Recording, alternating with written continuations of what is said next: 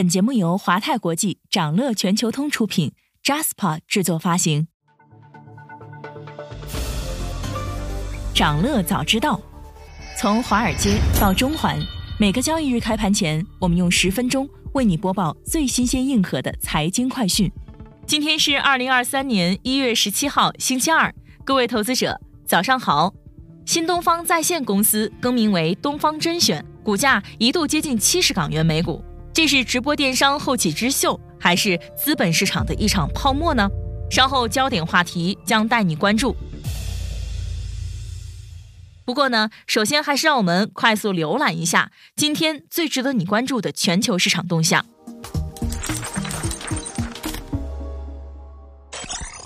周一，港股呈现震荡走势，三大指数午后快速回落转跌，恒生科技指数一度下跌超过百分之二。最终收跌百分之一点零六，恒指尾盘拉升，微幅上涨百分之零点零四，国指仍然收跌百分之零点五五。南下资金净流入十六点四亿港元，大市成交额为一千四百零七亿港元。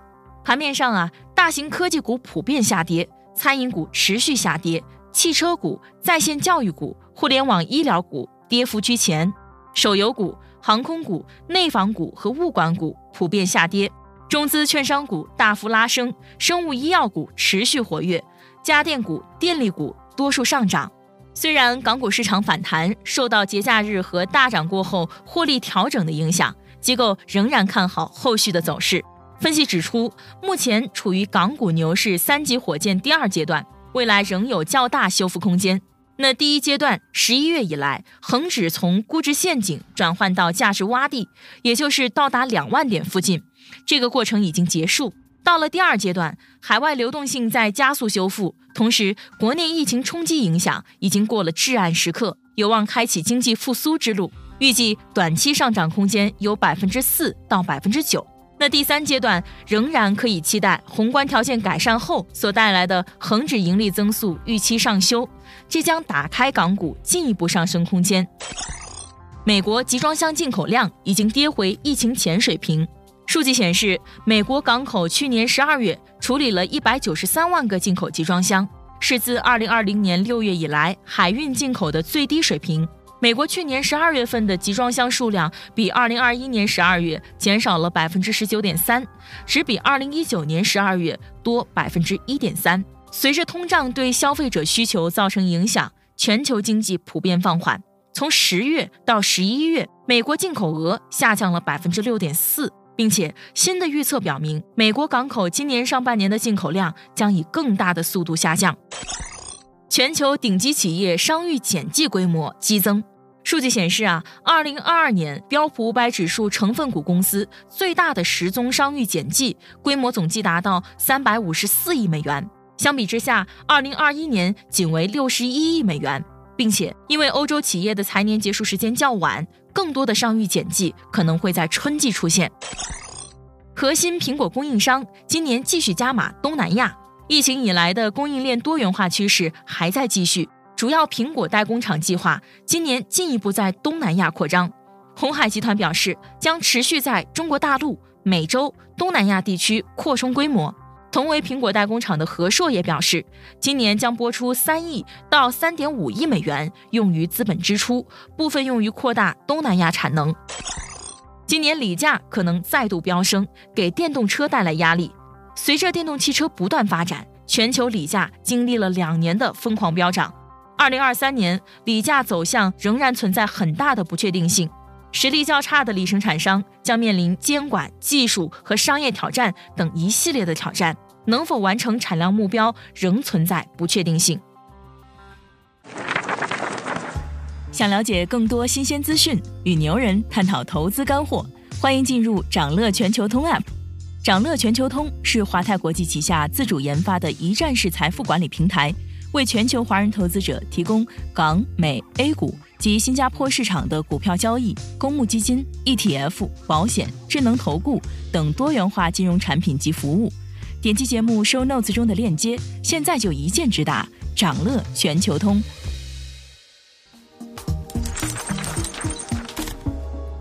您正在收听的是掌乐全球通早间资讯播客节目《掌乐早知道》。在快速浏览了今天盘前最重要的市场动向后，我们进入今天的焦点话题。每期节目我们会挑选一个全球最值得中国投资者关注的热点事件，为你从更多视角拆解它可能对市场带来的影响。今天我们关注的是东方甄选传出将登陆央视网络春晚背后的故事。最近港股新东方在线受到不少关注，一月十三号公司股价一度上涨超过百分之十五，而且当时据媒体报道，二零二三春晚主会场确认与东方甄选合作，董宇辉已经在彩排。二零二二年，新东方在线凭借着抖音直播间东方甄选一炮走红。使得公司的股价从年初的五点二九港元上涨到年末的五十二点五港元，涨幅接近十倍。直播带货的介入，也让新东方在线的股价近期持续创下自上市以来的新高。即便在二零二二年完成大涨，二零二三年的人气依旧火爆。数据显示啊，截至目前，东方甄选带货产品主要覆盖农产品、食品、图书和生活用品四个品类。从二零二二年六月一号到二零二二年十二月七号，东方甄选抖音全平台账号累计日均 GMV 已经稳步增长到两千八百四十万元，预计二零二三财年 GMV 将达九十亿元。直播电商的战火已经烧到了春晚赛场，除了东方甄选，之前另一家直播电商公司遥望科技也被传出将与春晚合作。分析认为啊，春晚直播带货。并不以 GMV 为主要衡量数据，而是以公益性质为主。直播电商与春晚合作的意义多在于引导示范作用，给直播电商在2023年更多想象力。那与其他知名电商主播或机构相比，东方甄选相当特殊，这也是它引发巨大争议的原因。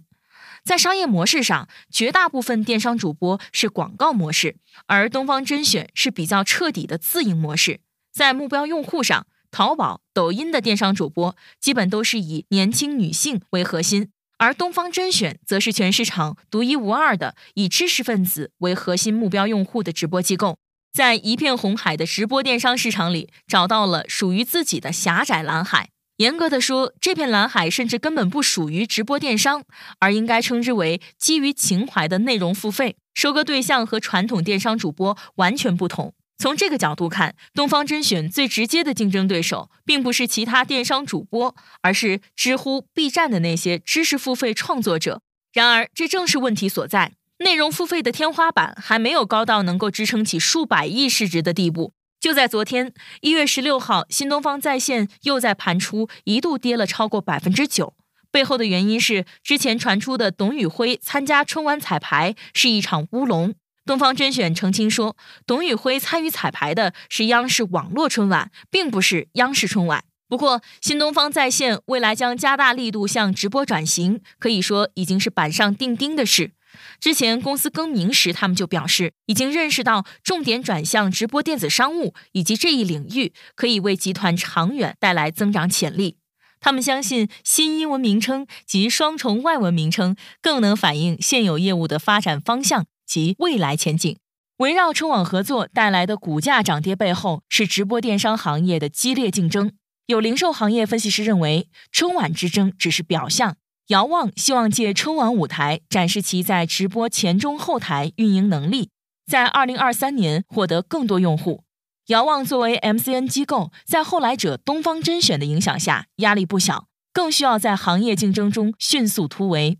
数据显示，二零一八到二零一九年，MCN 机构数量激增，由零点五万家增长至两万家。二零一九到二零二一年，数量趋于饱和，增速有所放缓。